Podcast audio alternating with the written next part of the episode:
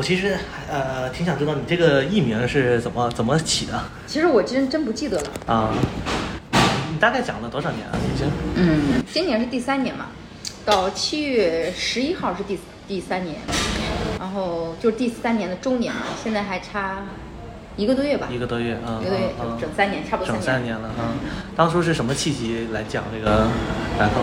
我说实话，我就是，我觉得是应该是疫情吧。疫情以后好像感觉我们因为国外的生意，我是做外贸的嘛，嗯嗯然后国外的生意也特别的不好，当时就想我们要发展一点什么东西能让副业嘛，对吧？还有就是，还有就是我其实呃，你知道买过房了，然后我好像人生也没有太大的那种追求了的感觉，所以我当时就说，要不就去做点啥。当然，其实最想做的是抖抖音直播，你知道吗？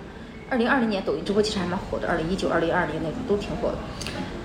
然后我发现我面对镜头啊很怵得慌，我觉得我其实不喜欢镜头，但我在刷抖音的时候，我就发现有人在搞那个脱口秀的培训，其实我完全不懂，也没看过，我根本不知道干啥的。我当时第一感觉就是脱口秀就是脱口而出嘛，那我反应很快的，你知道的，所以我第一感觉就这适合我。我的朋友也跟我说，你他是看过脱口秀大会，他就说你去做，你去做适合你。我他妈就直接去上那个培训班，直接就做了，你知道吗？我才发现跟我想象中完全不一样。其实其实做了以后，我发现，呃，我们去上那个培训班以后，他们都是东北人嘛，我就不说这个培训班了，不建议大家去上。然 后 他们都是东北人嘛，嗯然后，嗯，东北人的点梗跟我们其实感觉很不一样，嗯他们会讲很多黄段子呀什么的，其实他们很好笑。然后我的性格其实不是那种特别大家会受喜欢的我还很傲，所以我在那个班儿里其实并没有让大家投票给我啊，或者让我人觉得我很好笑的那种。但你知道我是个特别不服输的人，所以我当时就说，等我回深圳，我他妈一定去深圳讲一场。我就去深圳先讲了一场、开放麦嘛。然后我讲了第一场以后呢，我现在知道可能他们都是敷衍我，但我当时当真了，大家都说我操你好牛啊！你第一次上台吗？你舞台感这么好。然后大家就这么一说，就是我觉得还是，其实刚开始并没有很喜欢，只是觉得有点不服输，然后去讲去讲去讲，讲了几次以后，慢慢觉得哦还还挺开心的，对，这样子。你还还能记得自己第一个讲的什么段子吗？我记得呀，我我我的稿子都有的。我七月十一号的稿子是在邮箱里的，然后而且我的存档的七月十一号、七月十四号，我以前的文呃稿子全是按日期编码的。我第一次上台讲的时候，我说我是个做外贸的嘛，其实一点梗都没有，嗯，就是你们也知道现在这个情况，老外都快死，对吧？就是讲到这儿，我是就是我当时想说，就是差不多了，这个行业确实不太行，所以我来做外贸，来做脱呃来做脱口秀了嘛。脱口秀，嗯对嗯。大概就是类似我为什么来做，就是可能就是新人刚入门的时候，我们为什么来做脱口秀？我对脱口秀最基础的理解就讲那个东西。其实我属于入门很晚的，我讲了很长很长时间都没有入门，就不知道别人为什么笑，啊、不知道自己好不好笑，呃，也不想也不承认别人觉得我不好笑，好长好长时间，其实都是这样子的。所以刚开始其实纯属于本能的逗大家笑，讲一些这个东西。啊但是大家还是还是笑，就是说对他笑，是因为本身我这个人在舞台上就很傻、很好笑、很喜庆，但并不是因为那个东西好笑。但我是不懂的，我是完全都不懂。嗯，所以一开始这个东西是支持你继续讲下去的吗？还是对对对对对对，而且而且对支持我讲下去，我觉得还挺开心的嘛，会有一个发泄的窗口的感觉。所以那你是后来才意识到说啊，一开始其实大家也就是笑我这个人是吗？我，好久好久，啊哇，我讲了好久。我跟你讲，我我真的我感觉我都已经，我都感觉我都已经商演了，可能有小半年，不是不是商演，但我已经讲了小半年，他可差不多都商演了，我才 get 到，好像观众，就我都不知道为什么笑。我有个段子，你昨天听了吗？椭圆机。啊，对我到现在就是不能说到现在，是前段时间我自己看这个这个段子，我好久没讲了，你知道吗？那那是我上演的第一段第一份第一个段子，嗯他们他们都说很好，但我不知道为什么好笑。我前几天前一段时间我才去看，我才知道哦，这个段子是有梗，梗还很密，还是挺好笑的。但我不知道，我是几乎全凭着本能去写，然后所以我的段子就会让人觉得就是你他妈毫无章法，毫无技巧，你就是在这上面台上好像有点在就是那种就是所以很多人就觉得我不好笑嘛，我自己也这么觉得。真正的嗯，开始觉得有一些概念，有一些东西的时候，而且我从一开始就开始讲故事，就是讲故事，讲着故事，讲着故事，就可能思维就一直飘了，观众跟着飘了，所以也讲不好。真正开始，我觉得有一些段子的概念或什么的时候，其实还是认识小新，小新带着我，我们去外面，我们去上海看演出啊，什么什么的，那时候我才觉得学到很多，很有意识。其实你看深圳这个市场，它他妈缺人，你知道吧？对吧？我在很长一段时间内，其实完全都没有段子的基本理念，但我已经上了商演了。搞笑吧？那那时候真的缺人，二零二零年还是蛮缺人的。对对对。然后现在就现在就没有那么容易了。所以所以你是有签约吗？还是没有没没有？就是独立的。现在就是没有签约任何俱乐部，嗯所以很艰难。现在是全职了吗？还是没有没有，我一直有工作的。还是啊？但我但我花了其实很多的时间在脱口秀上，我工作比较自由吧。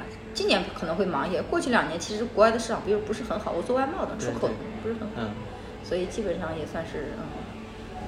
那你现在讲了三年，按你说的，你已经对这个段子有一点理解了。嗯你觉得你讲脱口秀的目的也好，或者说那个上台的那种感觉也好，是有什么变化吗？嗯，嗯我我我我我是我觉得有那么几个阶段嘛。第一次，我记得我我的成长的每一个点，我记得非常清楚。就是昨天我们去代言那个咖啡厅嘛，那是我第一次炸场的地方。就是当时我们在玩玩的比赛，炸到什么地步呢？我就这么跟你说吧，就是当时观众也坐的算比较满吧，讲一句话观众都在鼓掌，讲一句话观众就本来就五分钟的段子讲了很久才下来，就全那第一次我感觉哇，人生值了，你知道吗？虽然第二轮我就淘汰了，但是第一轮炸翻了，你知道吗？第二轮我就输了嘛。第二轮我是在郭伟的后面，郭老师后面。嗯嗯。第一轮我非常非常炸，第二轮我在他后面，我懵了。我在台下我都觉得他比好笑，我都想上台给他投票了，你知道，就那种感觉，输的特别惨。但是那一天我记得特别清楚，就是我感受到了人生的极大的一个大起大落对，一个一个满足感，还有一个就是失落感。当时我还没有商演嘛，然后我就也是那一天我加了小新的微信，小新说你现在可以商演呀、小新会推荐，他觉得好，他会推荐演员嘛。从那一天开始，就是那是圣诞夜那个二零二零年的跨年，二零二到二一的跨年夜那天的第二天元旦，我就开始上商演了嘛，就在一玩玩上商演。刚开始排的很少，那是一个阶段，那个阶段就是你感觉到了，你真的第一次，我觉得非常震撼到的说，哇，原来这么炸，原来炸是这样的感觉，而且代言那个氛围特别好，它其实很容易炸，你知道吧？还有一个节点是，当我上的商演很长一段时间内，其实很多人都都觉得我没有很好笑，你知道吧？这是让我觉得很苦恼的一个地方。所以我其实中间，嗯，很很多的时候试图去证明自己，我要多好笑，我去参加比赛啊或什么的。但是好多比赛他们他们都不选我，你知道吗？国全国的比赛都不选我，包括效果训练营也不选我。然后深圳的甚至深圳的有一些俱乐部的比赛都不选我，让我其实很沮丧。我那段时间，我那是二零二一年嘛，嗯，我我已经上演上演半年了，还有一些俱乐部还是不认可我，我的效果也还可以，但是我那段时间，我觉得我觉得我做这个事情没有意义。我从光明开车过来，然后我他妈每次那时候还不敢随便乱停着，现在我停外面，我知道他这地儿不会贴罚单，我现在非常熟。那时候我不敢乱停，就每天我停车费都要交那么多钱。那时候我是新人嘛，给钱给的也特别少。我突然觉得，我觉得好像没有意义。我在试图证明我自己，我想挣这个钱，可是我根本都不需要这个钱，我就觉得好没有意义。然后特别生气，那段时间就我觉得我就干了好多事儿，我说这些俱乐部我都不去了，我也不想演出了。然后我就都是每一次都是小新他在帮我，小新就是那时候十月份嘛，嗯，就是因为二零二一年那段时间，深圳就可能全国应该都是这样，就是大家要讲观察式的段子。我发现呀，对对对，挤地铁呀、真的太难受了，知道吧？我没有那种段子，我特别自我，我只想讲自己的东西。然后我那现在我才意识到，其实我也年纪也是八零后，其实会跟观众其实会有些代沟，再加上我讲故事那个节奏，其实跟之前是不一，跟现在不一样了。所以其实我我能理解很多，现在理解很多同行其实不喜欢我，为什么觉得我不好笑？但我当时不知道，我就觉得自己老老好笑了，至少我已经商演那么久了，对吧？然后反正就在这种就是被别人否定，然后自己又不知道为什么的时候，然后小溪我们俩就去，我就其实随口说了一句，然后小说去上海看看外边的演员，我就去上海了嘛。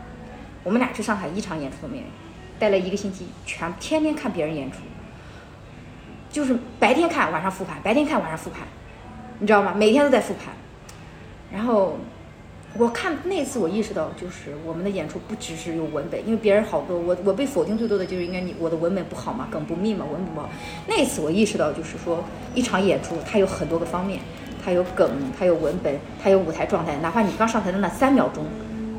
观众喜不喜欢你都很重要了。哪怕你那个什么脏有没有脏话都会很重要，对 对吧？对，那那一次看完以后，其实很多人你知道吗？他们去上海看了演出，他们回来都自卑了，因为上海有很多很牛的演员。但我去上海以后，我非常自信，因为我发现我自己的风格跟他们是不一样的，或者说有，就是你在上海是这样，你可以看到不同风格的演员，你也可以看到非常优秀的，比如周奇墨，是吧？你也可以看到很一般的演员。也就是说，在上海那个舞台上，大家都说上海很牛，不是的，他只有那么一部分人牛，二两成的牛，剩下百分之八十都跟我差不多中庸，甚至他们还没有我好笑。那一次，我觉得我会坚定了我自己，然后那段时间再回来以后，对段子的理解是不一样的，非常不一样的。那是第二个阶段，第三个阶段就是我觉得应该是我二零，今年是二零二二年嘛，二零二一年，今年二三年，二二三年二二年对二三22间二三年，二二年的六月份，五六月份，五六月份四五月份四到六月份，差不多就去年半年的时间，就嗯从国庆到后来又半年的时间，我写出了我的第一个故事，就是那关于前任的故事。那个故事写的特别艰难，然后写完以后，其实那个故事也很长，啊、讲讲也冷，讲讲也冷，但我也不知道他好还是不好。但是小新小英就一直鼓励我说很好，很好，很好。他就反复问我，你知道吗？你为什么？你当时为什么做那么个决定？你为什么要这样子？你为什么一直在忍？其实其实可以写更多，但我已经已经把它隐去了很多一部分，然后又一直在挖那个故事嘛。当时还没有现在那么成熟，挖了出来以后，当我还是没有觉得他很好，我还是没 get 到他好。直到我去云南嘛，我去旅游，我顺便就把这个故事讲了一下，然后我还去了，呃，包括去年十月份我也去外地，也去长沙演出，就是那段时间就写出来那个故事以后，整个人的感觉是不一样的。我哦，这是一个我觉得我操，老子好牛逼啊！写出这么个段子，这个故事，因为那个故事不讲故事的人不知道，就讲故事他很容易冷。那个故事讲出来以后，我就觉得哦，这个故事我能讲到这个样子很厉害。而且小新特别会鼓励人，他就那种冷了很特别冷了以后，他会说，你经历了这么多次冷场，你以后对吧，你就有更积累经验了。但其实是是是这样子的。我我在讲这个故事的时候，就是这一点我也要感谢玩玩嘛，我那时候经常在玩儿讲，也是是会时时的冷，因为那个节奏真的跟平时讲段的节奏不一样，可能会有时候会冷啊，会没有那么好，就一直在讲着怀疑自己，讲着怀疑自己，然后慢慢慢慢那那个段子出来以后，我觉得状态就很不一样。再然后第四个阶段就是我讲专场，我的专场出来，专场测试完以后啊，我觉得我整个舞台状态比之前松弛了很多，对段子的理解好像跟之前也不一样了。就这种这大大概这么这么个阶段，就最近了。嗯就每隔一个半年，我会有一个哦，原来跟之前不一样了这种感觉。那那单口对你的意义有没有变化？随着你对这个段子理解不一样，嗯，我刚开始觉得我其实，我觉得应该是对我自己的了解更多了吧。就我刚开始觉得我是一个特别牛逼的人，你知道吗？一开始就觉得自己是对特别牛逼的人，对啊，就非常自信。对，就是你知道我这个牛逼，并不是说我做了什么事，是在于你知道吗？就干了两件事。第一，我在三个月内我减了二减肥减了二十多斤，还有就是我在嗯二零二零年买房，那时候我两百万的房子，我差了一百万，我借了一百万去买这个房。这两件事干完以后，我就觉得老子特别牛逼。你知道吗？所以从一开始我就真的觉得自己特别牛逼，我甚至有一种我做脱口秀老子是降维打击的感觉，你知道吗？真的就这种感觉。然后一直到后面，就是真的怀疑自己。我是试图想证明自己，我是想说，甚至有点像正能量的感觉。我是觉得我可以活得这么好，我其实出生在一个也其实非常不怎么样的家庭，我能做到这个样子，我觉得我的段子可以影响很多人，我觉得是非常正能量。我所以，我当时特别觉得这个脱口秀适合我，能影响到一些人。到最最后，我慢慢慢慢发现，认识了自己以后，我觉得我其实就是很普通，我甚至没有什么特别深度的表达。就到这个专场的时候，我在反复看我的段子，我的段子其实是没有任何观点，没有升华的。我的情绪只在段子里，我的态度也在段子里，我没有升华。我甚至到写这个专场宣传文案的时候，我一直在写有一个给深圳观众的信，我突然发现，其实我就是个普通人，我不过是一个，呃。就是我在一个阶段被生存逼着，我必须得去做这件事，或者是我骨子里的不服输，我想出去做这件事，去做这件事的普通人，或者可能比普通人更努力一些。我反倒对自己的清认知，我觉得更清醒了一些。这个是我觉得是很跟之前不一样。然后我对我自己到底做单口要不要去影响别人，我反倒是觉得不重要了。我觉得没有，我不是像之前，我可能之前很追求，我说啊必须有表达，虽然这个不好笑，但是会有表达，我想表达什么。现在没有，现在我觉得你你怎么理解啊？你觉得是一个什么样的人，他就是个什么样的人。我甚至我在很长一段时间，我写了一些段子，就是叫我是个单身，我不需要男人。我写了一些这段子，我现在都不讲，因为我发现我并不是不需要男人。如果如果很很帅的男的在我跟前，他对我很好，我是需要他的。我不会逆着我的心意去讲，它是什么样就是什么样。那有些人看我的专场，可能觉得啊，你是不是来看一个什么独立女性的专场啊，什么什么的？其实没有，我没有强调，我段子里边连一点跟我创业啊，跟我 跟我跟我房子的关段子呃有关系的段子都没有，反倒是我讲了一些很多感情的故事。我就想说，我其实就是一个。可能更真实了吧？我觉得我更想把真实的自己展示给大家，我也没有特别想传递的东西了。那现在还有想要证明自己，或者说嗯向自己证明什么吗？在阶段子的时候？现在还是有一些的，我觉得还是有一些的。要不这个专场我也不做了。我觉得还是有一些，但是少了很多。那要证明什么呢？就证明就觉得自己还是好笑的，自己自己能干成。我就是我老是有一种，我那那天有一天我跟小天讨论，我老是有一种就是老子一定要做成这，就是我总是告诉我能做成，我能做成。就这个专场的时候，有一点让我觉得，其实我我做不到。他们就会告诉我说，其实你做不到也没有关系，别人也会也做不到。这个事儿就本来就很难，你知道吗？那我老是觉得我应该能吧，就是骨子里的不服输吧，就那种就是不服输，我应该能吧。但是这个专场的时候，我就那天我还写了一句话，我说，其实我一直处在是。呃，要不算了吧，哎，还是再坚持坚持。要不算了吧，就我每天就这样，要不别做了，每天哎呀算了吧，就这种每天就这种纠结纠结这种。所以我昨天上台的时候，我老麦介绍完就是我的那个开场词，叫我一上台，哇，看着那么多观众，我我想想这么一个多月，我啊我的泪瞬间差点出来，你知道吗？就一直在前面的一分多钟一直在憋泪。对，就是会一直，但是不像以前那么证明自己了。现在因为我觉得就是，呃。就我知道自己好笑在哪儿了啊，我知道别人好笑在哪儿，我有自己的基础的喜剧知识了，啊，有基础的喜剧判断了，不会被人轻易否定了。而且我也看了很多很多人的专场，我看了很多很多专场，这两年看了很多个专场，所以国外的、国内的看了一百多个专场，我觉得也也培养了一定的喜剧结构、喜剧基础，所以就没有那么想证明自己好笑不好笑了。但是我做什么事儿的时候，我时不时的告诉自己说啊，这个事儿我应该能做成，我应我我需要做成，就这种感觉。那这个专场，你觉得对你来说意义是什么呢？就我刚开始，我觉得就是，我刚开始我觉得就是他妈这是一个里程碑的东西，就是老子必须做，老子的段子那么好。到现在，我昨天做完这一场的时候，后面我其实反倒没有那么想做了。他其实专场跟拼盘的有一个呃不一样的地方，就是这个专场它一个小一个小时嘛，我昨天讲了一个小时十分钟，嗯。它应该是更完整的我吧，我觉得是更完整的我。其实并不是所有我的段子，但差不多是更完整的我。嗯，我觉得，嗯，做完以后对段子的理解、舞台的掌控感都不一样，跟之前。那如果后面有机会还在演，也可以演；但如果没有，也不会那么强求了。对。证明了一下自己，自己是可以做的这件事儿，还是自己的这个心态有变化。对对对对，就是我完成这个事儿，我就是专场演员了，以后就是是吧？对对对，我是有个专场的人了。然后你让我演，我是我是 OK 的。但是你说我非得去啊，到处要演出啊或者什么，也没有那么的重要了，就是这样子。嗯。但这个专场的创作是啊，怎么创作的？嗯，其实我的专场很简单，因为我的。你知道我是个特别神奇的人，你知道吗？就别人写段子可能都先写碎段，最后组成一个故事。我从一开始讲故事、讲段子的时候，我就是按照一个框架来的，就来介绍我自己，围着我自己讲的。我我是哪儿人？我做什么工作？啊，我的感情怎么样？我一开始我的拼盘就是按照这个结构来的，我只需要在这个结构里边稍微补填充一些就好了。但是后面，嗯，也调了很多次。其实是有一段讲理发的跟吐槽我妈审美的，其实我一直想加上。我一直觉得那段对我的影响其实很大，但我在。开放麦以及商演讲了很多次，我感觉都没有很好。反倒是这个艳遇这段，我本来是要去掉的，因为我的，因为我我怕我怕他把的那个位置放在那段，我觉得有点撑不住。我本来想放下的，但我最后好像讲到最后的时候，我发现这段也还可以。我又因为我觉得其实那个东西我没有完全理解透，没有我自己对这方面不擅长，我就讲这个事儿，我觉得不懂。但是我到最后调来调去都变成这个样子了，就它没有一个特别特殊的结构，但是整，而且这个段子专场测试跟我不是做了个专场测试参与，跟现在昨天正式的专场其实都不是一个讲的都不是一个东西，都是结构是调的，因为我最近一段时间不都在卖票嘛，嗯嗯，这个结构是我昨天临上台的时候定下来的，老麦昨天说开玩笑的说你是觉得你自己是个天才是吧？我说，我。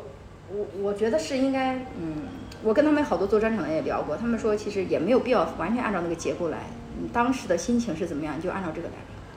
昨天讲的最虚的一段，应该就是我妈在下边，我吐槽我妈那一段。嗯，对，我觉得那一段其实还蛮虚的，就是有点怪怪的。嗯，但确实之前没有过，之之前你妈妈没有听过你。我妈没有听过这些我吐槽，她已经就在我刚上台的时候看过，已经很久没有看过我演出了。我妈最关键的是，我妈昨天看哭了，你知道吗？我这是个喜剧专场，他看哭了。他他怎么评价你这个这个表演？他好像也没说啥，他说挺好的，挺牛的。然后他昨天跟几个朋友演员他们在说说说起了我来深圳的时候拿了一千五百块钱来深圳的借了一千五百块钱来深圳的故事。哎，我想说我这故事也段专场里也没提到呀，不是？他可能觉得很多不容易吧？还是很多不容易啊。嗯，来深圳多久了？我来深圳我很久了，我二零一零年来的，十三年。啊，是是是很久了，对。对，所以我一直觉得，呃，深圳这个城市对我来说就不一样。我来到以后，我就觉得，我我有一种感觉，你知道吗？就是深圳才是我家的感觉。我第一次来的时候就这种感觉，第一天。所以是什么让你有这种感受？就。就我北方，我不太喜欢北方，就首先那个地方很小，呃，我性格非常张扬，很小，他们其实没有那么包容我。再加上我们家北方嘛，天气特别干燥。我记得那那那三月份吧，我从老家来到深圳，哇，突然就热了，你知道吗？暖和了。然后我坐车晕车，完了，车上吐的不行，然后就有人给我递那个塑料袋儿什么什么的。哇，我觉得这个城市好包容，好好呀，就是很热情，陌生人嘛。那一次我觉得。深圳是我家的感觉，所以我一直，哎呀妈呀，感动！我一直，所以我一直坚定的想把我的首场放在深圳，但深圳，对，一直想坚定的把首场放在深圳，我觉得会让我踏实。确实，这个专场做在放在这儿讲完以后很踏实，我以后去外面再嗯哪儿演出都会很踏实。嗯，基本上自己段子也都是跟深圳有关的，是吧？业界没有啊，就前就前面一点点是，而且我去外面还没外地人家还 get 不到。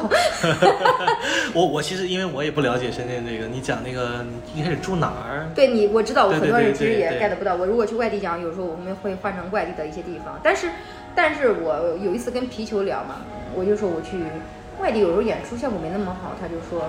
有可能你是自己的身上有太多深圳的特色，所以反倒你的段子在深圳行。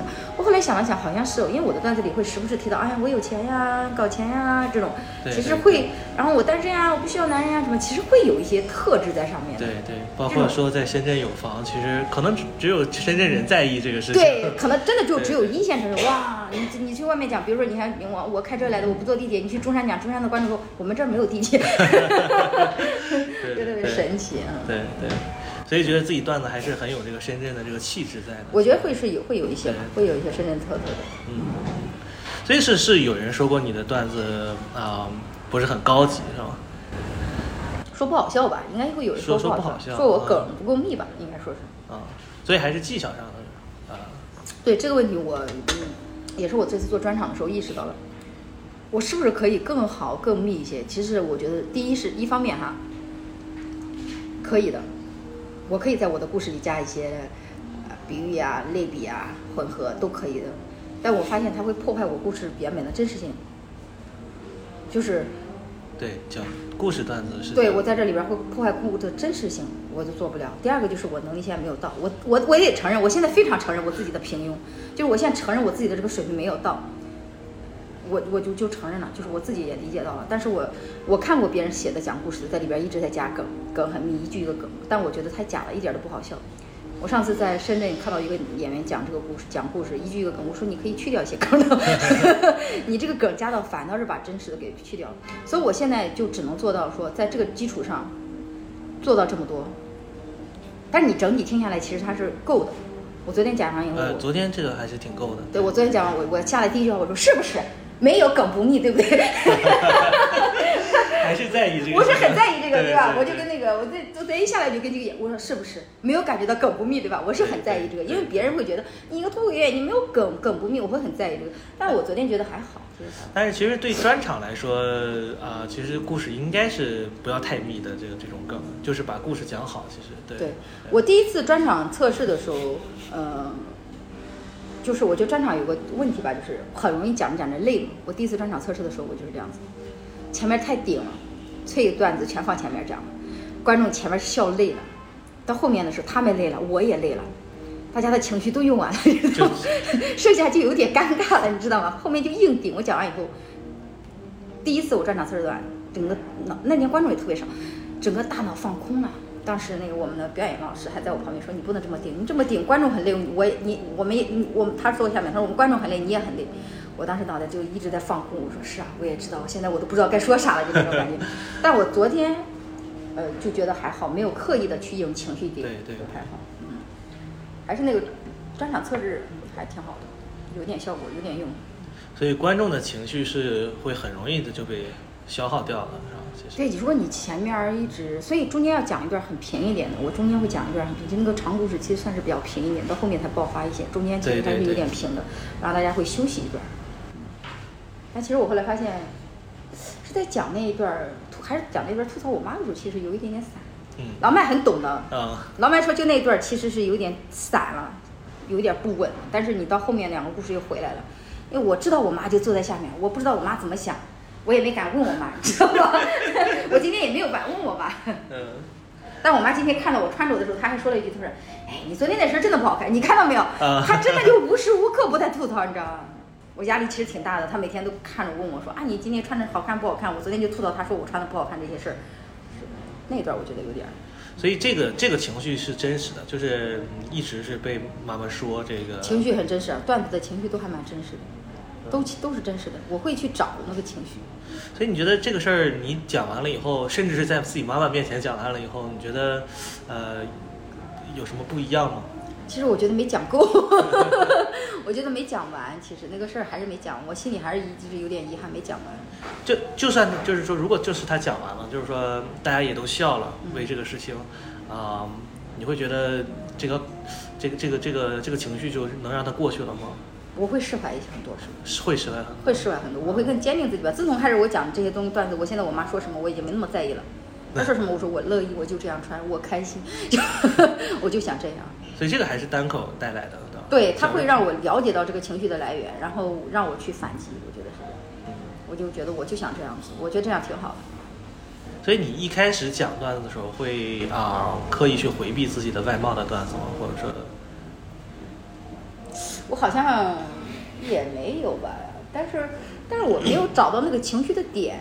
其实我对自己的长相没有什么焦虑的，你知道吗？一直都没有焦虑。对那那你妈妈就是一直这么说，你也没有对对，所以我其实会说有时候有点烦，因为我不在意那些。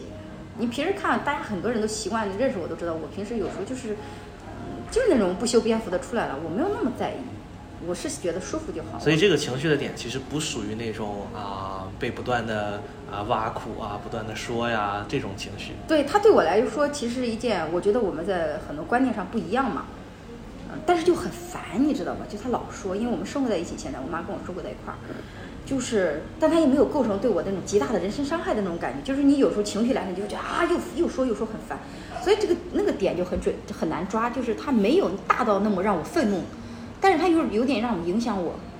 然后讲理发也是，他就就就就这种感觉，就这种这种点是什么？他情绪很微妙，他没有很大，但他又有，就是很难抓。所以刚开始讲这个长相的时候，我也我我到现在我也还是觉得没有写完，没写好。但是确实我觉得是有一点，就是你明明不在意，你为什么要讲这些呢？我觉得会会有准有点在找找在找吧这个点，有时候找的点不准，就是很容易讲不好。因为你是不是感觉就是说，其实给观众给的时候还是要只给很多，就是就是我就是长得不好看啊，就是就是要还是要讲这些东西，虽然这不是你真实的情绪。嗯，因为我感觉昨天还是有很多段子是围绕说，嗯得得得必须得嘲讽自嘲一下，必须得说一下这个啊，哎我但其实我不在意的，但我不知道观众能不能 get 到，所以我觉得我没有讲完。其实其实我是不 get 就这个情绪是有点错位的，是稍微还是有一点点，因为我是觉得就是我还是没有讲完，我还是觉得我应该怎么样去做。但所以这个段子其实我没有那么的，这段还真的你还还是蛮敏锐的。其实这段确实不是我很满意的一段，呃，但是嘞，最近讲他妈效果很好，你知道这 这会给你带来一种什么体验？就是我特别想知道的，就是其实我讲的，我明明知道，我就知道这个东西会让观众笑，效果特别好，但我明明知道这个情绪其实不是我的。呃，他我会慢慢就不讲。我讲有一段理发的也是，对对我觉得对他虽然有笑点，但他不是我想讲的，我慢慢就会不讲了。但是做这个是因为我想讲到专场里嘛，就最近一段时间所在盘练了一下，我觉得还行。那这个故事也不算完全不准确，是没有讲完，我觉得还是需要我接着往下写，但我没有写完，这就是我可能这个专场带给我的吧。我以前可能就是凭着好玩或者我对这个有一些基础的看法，我就给它写上了。但我没有让自己沉下心来继续去挖，因为我其实没有很在意。那我现在可能接下来就想把这里边这一点一点的东西再继续挖一下，这就是我接下来想做的。如果如果，但是你说的很对，如果一个段子他的情绪是不对的，我我之前最早有一个段子讲我跟一个迪拜的男的相亲的那个故事，本来这个事儿特别搞笑，你可能没有听过我的博客，给你讲一下，就是我本来是跟一个男的相亲，但不是完全相亲，因为他对我的工作有帮助嘛，算是客户，他就约我过去玩嘛，还是春那年过年，然后其实不是相亲，但是。他又有工作的性质，所以我当时就写了这个整很真实的故事。那时候我还不知道怎么驾驭一个故事，身边所有的前辈都在跟我说：“你这个故事啊，前提太多了，太复杂了，你应该它简化、简化、简化、简化，简化到最后一个相亲的故事。”我就跟迪拜一个男人相亲，梗非常密，一句一个梗，就开给就开始讲迪拜迪拜的那个男人，比如说毛发很长啊，黑呀，有臭味啊，就每句一个梗，每句一个梗，也也相亲了，也相到了。也很好笑，对吧？直到有一天，有个人问我，他说：“哎，你跟迪拜那个男人约炮的故事怎么不讲了？”啊，我当时一瞬间觉得，为什么？为什么你们会觉得这是个约炮的故事？而且我也不是纯相亲的，你知道吗？就是因为他对我的工作是有用的。我突然一一一瞬间意识到，我想讲的东西，给观众 get 到的东西，它不是一个东西。我觉得我自己我太掉价了，我觉得这个东西我不想讲了。老子不会因为一个男的。是吧？外国人我就想去嫁给他，不会的，我不是那种 easy go 的那种感觉，对吧？我觉得这个东西跟我想讲的就是违背了，我特别难受，我不想讲。但我前两天看那个稿子，我都改不出来，梗太密了。每个人都给我加了一句梗，每个人都给我加了一句梗，因为大家改稿的时候就很喜欢加梗，嗯，吐槽这个人，从这个人一直到吐槽我要走，每一句都一个梗，你不知道最后要什么，最后要改什么，我也不知道改。但我觉得那个不是我想讲的，我就没再讲。可能以后还会讲，但现在不会。这就是一个很典型的一个故事被改成我自己都不认识的样子。那那有没有哪个段子是你不断的讲、不断的讲，然后它其实影响了你对自己的认识，或者说感觉这个段子反而变成真的了？呃，我想一下啊，段子反倒变成真的了。我觉得，我觉得那个前任的故事应该很好的。其实感情的故事让我学到了，让我认识了很多自己。我觉得我很多地方有很多矛盾的地方，我不知道为什么这样子。但是小新跟我说了一句话，我也觉得特别牛逼。小新说：“人呀，这是矛盾的，就无解了，就就矛盾着吧，就矛盾着。”我说：“你不会觉得我这些情绪好像是不是有点怪？他说：“那本来就是很复杂的啊。”我我我觉得那个从前任到表白这两个故事中间隔了差不多，我想想，隔了。这两个故事写出来中间隔了八个月，这两个的段子的结构，第一次写前任的故事，我还是有点在刻意那种一个故事里边一小分成一小段一小段的写，里边加点梗啥的，跟之前不一样了。之前包括中间经过了这三个故事分别阶段的，第一个故事是前任的故事，第二个是艳遇的故事，第三个表白的故事。前任的故事写完以后，我就按照前任的故事这种就是一小段一小段写，然后加点梗，然后就写艳遇的故事。而艳遇的故事其实没有刻意写，因为这个题材太好了。然后就开始写表白的故事，它是三个阶段。到表白的故事的时候，我才 get 到了故事怎么写、怎么讲。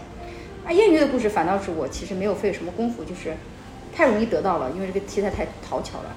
直到他们问我说：“他说其实你，嗯，就是有会有人跟我说嘛，就皮球就说这个故事太糙了。”我说：“为什么呀？为什么糙呀？怎么糙了？他就是你在里边是怎么想的？你为什么去做这件事啊？”我说我想做就去做呀，我就没想那么多，对吧？然后我就跟小新聊，小新说，其实不是故事糙，你知道吗？不是故事粗糙，是你的心思粗糙。你就是不是你就是一个心，你是个心思很粗糙的人，你不会想那么多，所以你去做了这些决定。哎，那我跟你说好像有道理哦。哦，你一说这个，我都现在想到那个故事，就是很多决定都是我基于当下的情绪去做的。你问我为什么，我反倒是觉得好难写。那个故事我还花了挺长时间的。呃，你是说艳遇的，就是你要不要去做这件事儿？然后你为什么去做这件事？真的啊，那个故事其实不不不完全是真实的，确实是最后改到这最后还蛮真实的。但是确实是我花了很多的功夫去问自己，小新就一点点给我问，一点点问，一点点问，最后其实那个故事是最近一段时间才改的，我已经放好久没讲。就是他们说有问题，但我不知道问题在哪儿。后来我知道他们说是在这个故事里我的感情不够细腻，我没有问自己我为什么要去见他。他说了这句话，我什么反应啊？我应该是什么反应啊？我忘了，我不知道。我我的情绪一过一闪而过。是这样子的，所以当你被反复的问这东西，或者说你自己反复的追问自己这些东西的时候，你觉得啊，你是对自己的理解更深了一层呢，还是说实际上你你是在发现一个新的自己的感觉？因为你本来就不是一个会去问这么多为什么的人，对我是会发现一些更新的自己。有时我刚开始最嗯刚开始问这些的时候，我会觉得很烦，为什么要反复问、反复问、反复问？所以我有时候一个段子我写不出来，我就不问了，我就放那儿，我就放很长很长一段时间。突然有一天我又有灵感了，我说哦，是这个意思是不是？然后再去问，再去问，去问，再去问自己，就是有时候是有点，就是那个点，好像因为我自己不是一个，这就是我觉得很难的地方，就是我自己其实包括我写前任故事里边，其实就是很多点，我里边有一些情绪，比如说我很无语、很愤怒啊、很生气、很失落，我其实都不知道我当时的情绪应该怎么表达。小新有一天给我发了一个情绪图，四十八个，他说你知道吗？人生不只有愤怒，你的生活中太多愤怒的情绪了，我所有的东西都用愤怒带过了。他给我发过来以后，我说哦对哦，他反复问我说你这段你没有，你没有失落吗？你没有绝望吗？你没有什么什么吗？哎，我说是啊，好像我我很多时候就用愤怒去反击过去了。然后在写这些故事的时候，我慢慢去找自己细腻的一些心思，然后再去找。当然有一些东西确实，可能我当时的情绪也是一闪而过，我也不知道具体真实的情绪是什么。但我再回过去想，我当时的情绪应该是这个样子，比较合理的。我是希望它东西是合理的。我如果在真实跟合理之间相比的话，就是如果在好笑跟合理或真实好相比的话，我更希望它是真实的，而不是说哦这个他妈好笑，但听完以后说好假呀，不行，我不想这样。所以你在日常生活中是一个经常容易愤怒的人吗？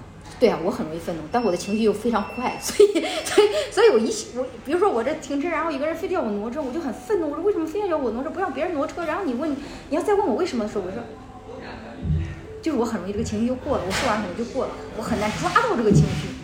我很长一段时间的创作其实有点心累的，就是我还没抓住这个情绪，我的情绪已经没有了，来的快也也去的也快，但是都是确实愤怒比较多一些，对。所以你会会有时候觉得啊、单口里面的这个自己也是真实的，但是甚至你有时候都不认识这个舞台上的自己吗？会有这种感觉吗？那倒没有，我现在我我的舞舞台形象跟我本人生活的形象非常贴合。但是但是但有一点是一要说明的是什么呢？就是我在舞台上好像都异常的亲切，但我在生活中可能别人没觉得我那么亲切。就就是容易相处是吗？对，但但我是这样子，就是我在舞台上感觉我特别的亲切随和，但我生活中其实不，也不是说不是吧，应该是我在熟的人跟前特别的亲切随和。我在很多时候是懒得社交的，这个地方我其实还一直有点纠结。我说，哎，这个好像有一点点，就是你看我的海报的头像对吧？设计的是比较可爱的，是吧？对对对对，我我之前的时候，我也是觉得是这样子的。我最早的时候，大家这么觉得你很可爱，扎个丸子头啊，我以前扎个丸子头，很可爱，我也没觉得有啥。可是我走着走着，我发现我好像不是这样的人。但是他们有时有些时候是别人觉得我就是这样的人，那我就觉得我也不知道，反正就这样，会有一些，会有一些，这都不是随和，是随意了是吧？会有一些，会有一些觉得好像不太，其实不太符合。其实我不是那种，我应该算是比较直爽。但是你说，如果我是在生活中是不是特别随和，我感觉好像也不是吧。就熟了以后会比较随和，平时好像还挺冷的那种，有一点有时候还挺傲的那种。但是在舞台上你会变成这样的一个随和的人，也不用变，就是展现出来的是就展现他就是这样子的，他好像就是那很有意思，因为观众其实对你来说是陌生人，对对，但是你其实，在熟人面前才是一个随和的人，所以这会很奇怪。所以你跟观众之间的关系，你觉得是什么样子的？观众就好像我，所以我跟观众就感觉像是在跟朋友聊天。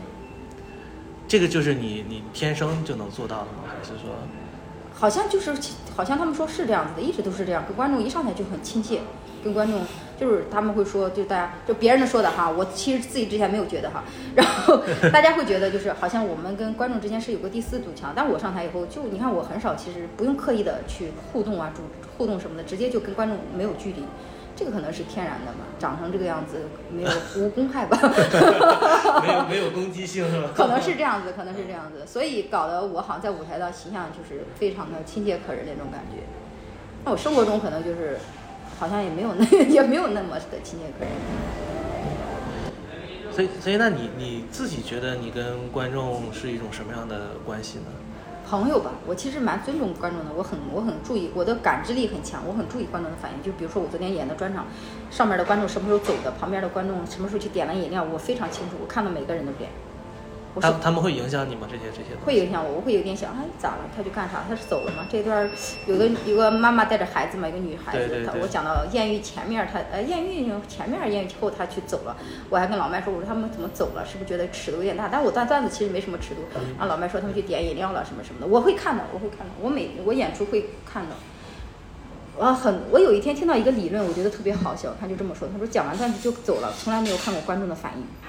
啊，我我，当时我特别奇怪，我说为什么不看观众的反应呢？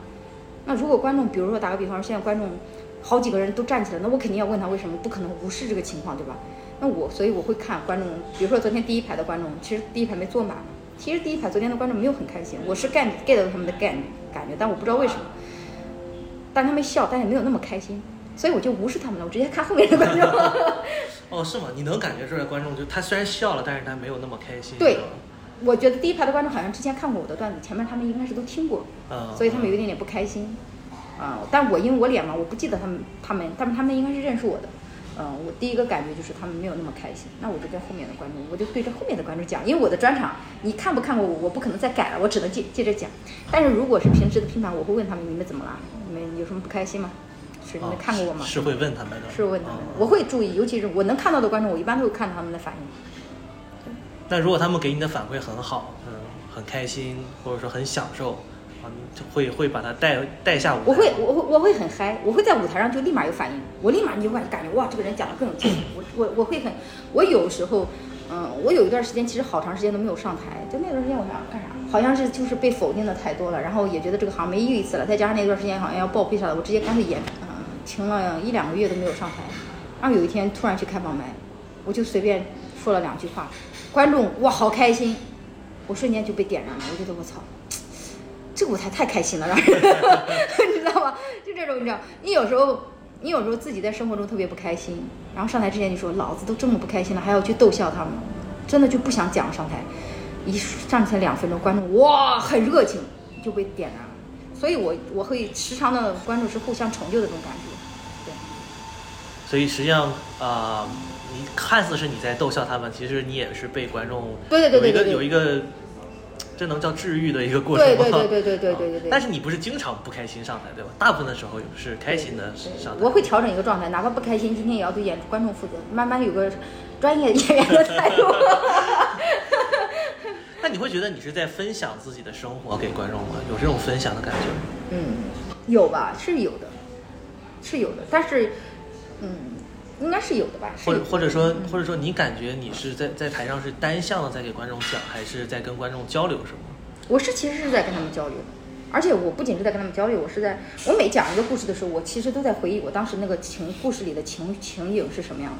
我只有带入到那个里边儿，我才觉得这个情绪是清晰清新的，你知道吗？新鲜的。新鲜的因为你很多东西讲着讲着你就觉得腻了，就讲烦了嘛。所以我就想啊，我当时是怎么想的？我每次都会回去那个情绪。